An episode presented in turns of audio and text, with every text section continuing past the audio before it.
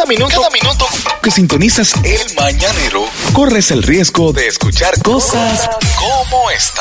Estamos de regreso en el mañanero, son las 7:42. Buenos días, dímelo, Manolo. Ahí, oigan con lo que viene. Apareció ya eh, la disposición que tiene Instagram ahora, de ahora en adelante, es que va a eliminar todos los likes falsos. Ay, ay, Los likes ay. tienen que ser verdaderos. Eso sería un palo. Verdaderos likes. ¿Y cuáles son esos likes falsos? Och. de No, pero hay máquinas. gente, tú sabes, no, tú Máquinas sabes y que, cuentas tú sabes falsas. que en una ocasión una persona me escribió eh, y me dijo que quería que podía aumentarme la cantidad de likes, de views y, de- y demás de los videos y las fotos que yo subía. Y yo le decía, pero ¿cómo es eso? Porque gracias a Dios, hasta el sol de hoy yo no tenía idea de eso. Y me dijo, no, porque tenemos un programa que no sé qué, pero, pero explícame que, que no te estoy entendiendo.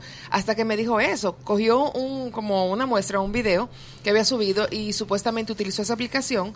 Entonces, ese video de 2000, por ejemplo, eh, de 2000 likes que tenía, subió a 5000. Una cosa así. Eso Y funciona y como un yo- virus. Ah, y no, y tú sabes que yo, yo le dije, mira, vete, vete a- a- al Instagram de Gaby Castellano eh, y chequea porque ella ha hablado mucho de eso. O sea, si hasta el sol de hoy yo no he comprado ni like ni view. Sí. Entiendo que es. Pero ella que- trabaja con nosotros. que ¿Qué tenían que ver, Gaby? No, no, no, Gaby, que ha hablado mucho Gaby del Castellano tema. trabaja con nosotros. No, Claro, no, no, no, no, no, No, ese Gaby de Sangle. Ese Ah, ¿no es la misma? No, no, no, No, no es. Gaby Castellano es Ah. una de las influencers número uno de Ah, Latinoamérica. Claro vino que- aquí. Sí. claro Viste que- que la, le- la corre- Y le te di dio tu boche. Le di alguna corrección y ella la ha aplicado. No ha aplicado de la que justamente aquí en el Mañanero Pero no me lo agradeció. hace muchos años yo la conocí y he ido a sus conferencias y ella habla de eso y le decía mira no es eh, no es justo que ni a tu cliente ni a los patrocinadores uno le haga eso No, es verdad. o sea, es eh, engaño. el nivel de influencia lo que cuenta entonces eso sí lo hacen o sea que eso sería un palo Manolo sí. Y van a eliminar Sí, sí lo también este las eh,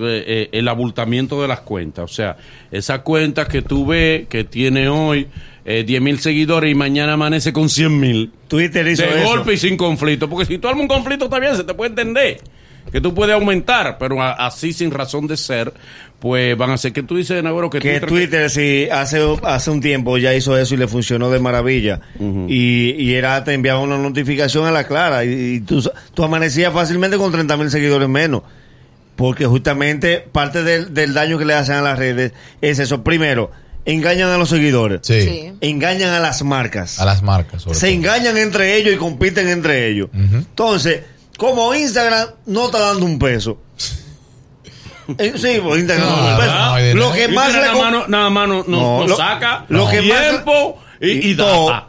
todo. Y una de las aplicaciones que más data consume. Hay gente que hay que hacer su huelga y no tienen que pagar, tienen que monetizar, ¿no? Entonces, ya está bueno. lo que más le conviene a Instagram es eso. ¿Por qué? Porque cuando una marca eh, ve a un seguidor y vea que tiene 50 mil seguidores, va a saber que son 50 mil seguidores reales. Reales. Y también el resultado en comentarios, en like, la marca lo que busca en estadística.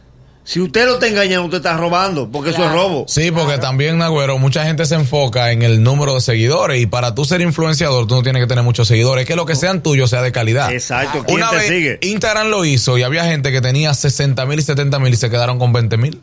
¡Tum! Sí. lo tumbaron. Ah, lo sincerizaron. Y hay gente que está muy pegada en Japón también. Sí, sí. Ves los seguidores no lo son chinos y, japo- y japoneses. Y los japoneses no lo saben, pero ellos están pegados. Miren, señores, hay un esa. tema que a mí me generó una reflexión. ¿Mm?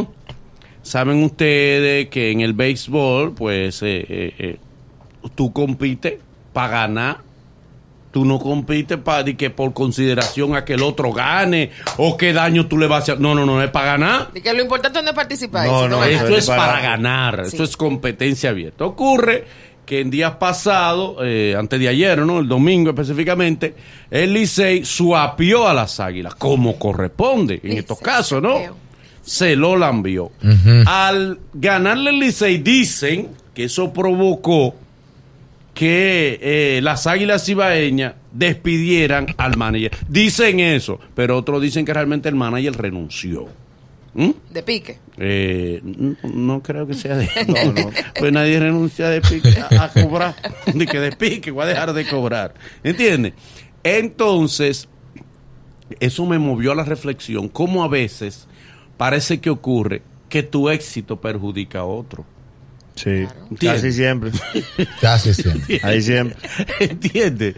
Ah, tú no quieres. Una vez mi papá me dijo a mí, Manolo, tú tienes enemigos. Y dije, no, papá, yo no tengo enemigos, pues yo no busco enemigos. Y dice, no, no, si triunfaste tiene enemigos. El triunfo jala enemigo, automático. Pero por saco. Pero una cosa increíble, el triunfo jala enemigo.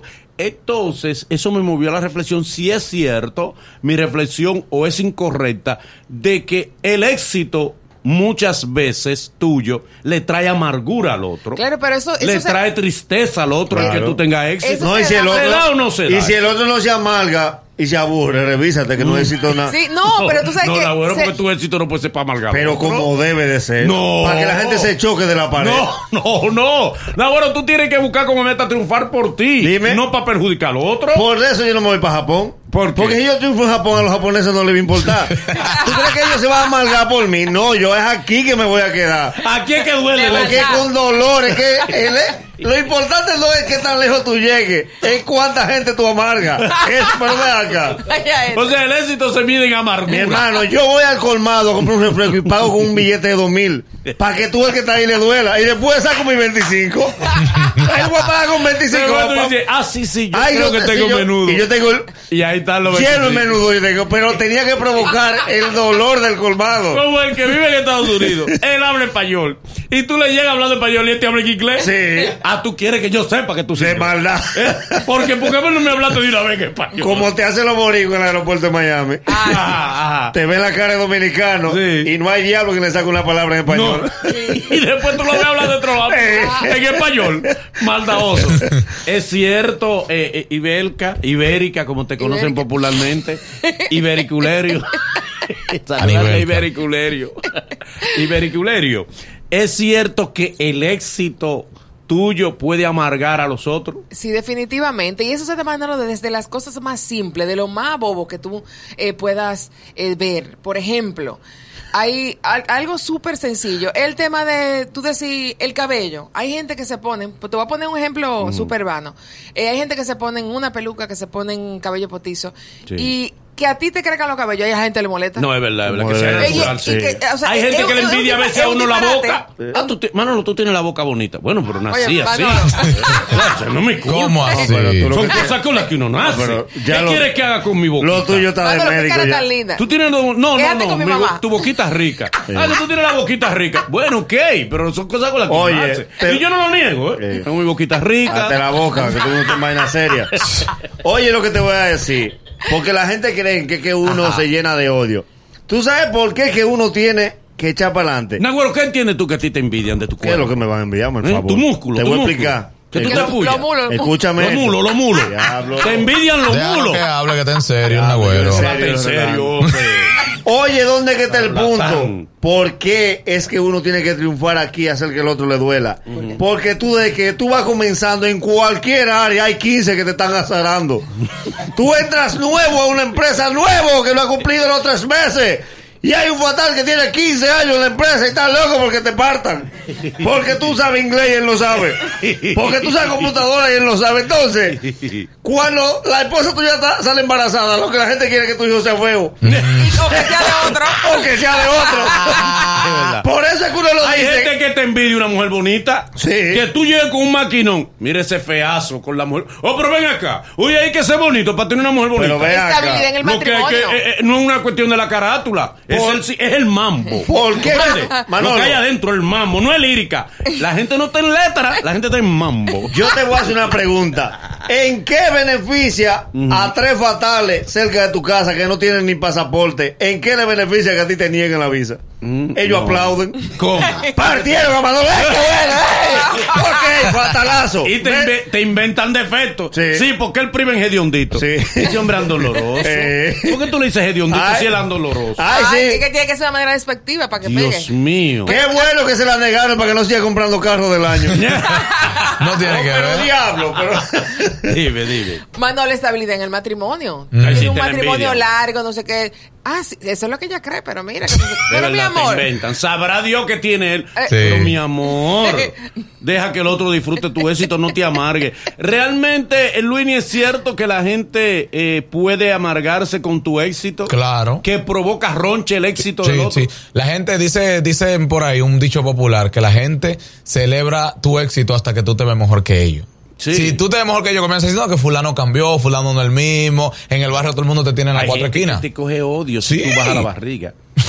Sí. Oye, ahora. Hay gente que tú le comienzas a caer mal porque No, bajaste las la mujeres se Ay, odio. privando ahora. Ay. En privando fina. ahora, en fin. Oye, Gran- él te ataca ahora por eso. gran ahora cosa. está privando en fin. Esa ratrera. Y le retan mérito. Gran cosa tener cuadritos. Mira, muchacho, del diablo, tú no sabes lo difícil que es. Ah, eh, porque tú tienes cuarto ahora. No. Sí. Ay, míralo, porque ahora tiene- no tiene barriga. Ay, gran. Él se cree más gente que todo el mundo. ella, ella haciendo en su casa eh, ejercicio acostada y la otra que va al gimnasio, que se faja, que le salen los cuadritos, que le salen. Entonces, esa, esa es la mala. Y ella en su casa pensando Y critican lo y lógico. viendo en Instagram cómo otra gente hace ejercicio. y Ahora está así. te critican lo lógico. Ahora ella, después que tiene cuadritos, utiliza nada más blusa corta. Claro, mi amor.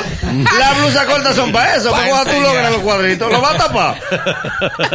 Vamos con el público para que por favor nos dé su opinión si es cierto que el éxito puede perjudicar a los demás. Llámanos ahora 809-472-4494, línea internacional 1-888-308-2711. Buenas. Mañanero, buenos días. Sí, buen día, Manolo. Dime. En los talleres se da mucho los maestros. Eres asqueroso, ese era ayudante mío, pero ya ese ayudante tiene un taller full toda la vaina, él tiene un motorcito.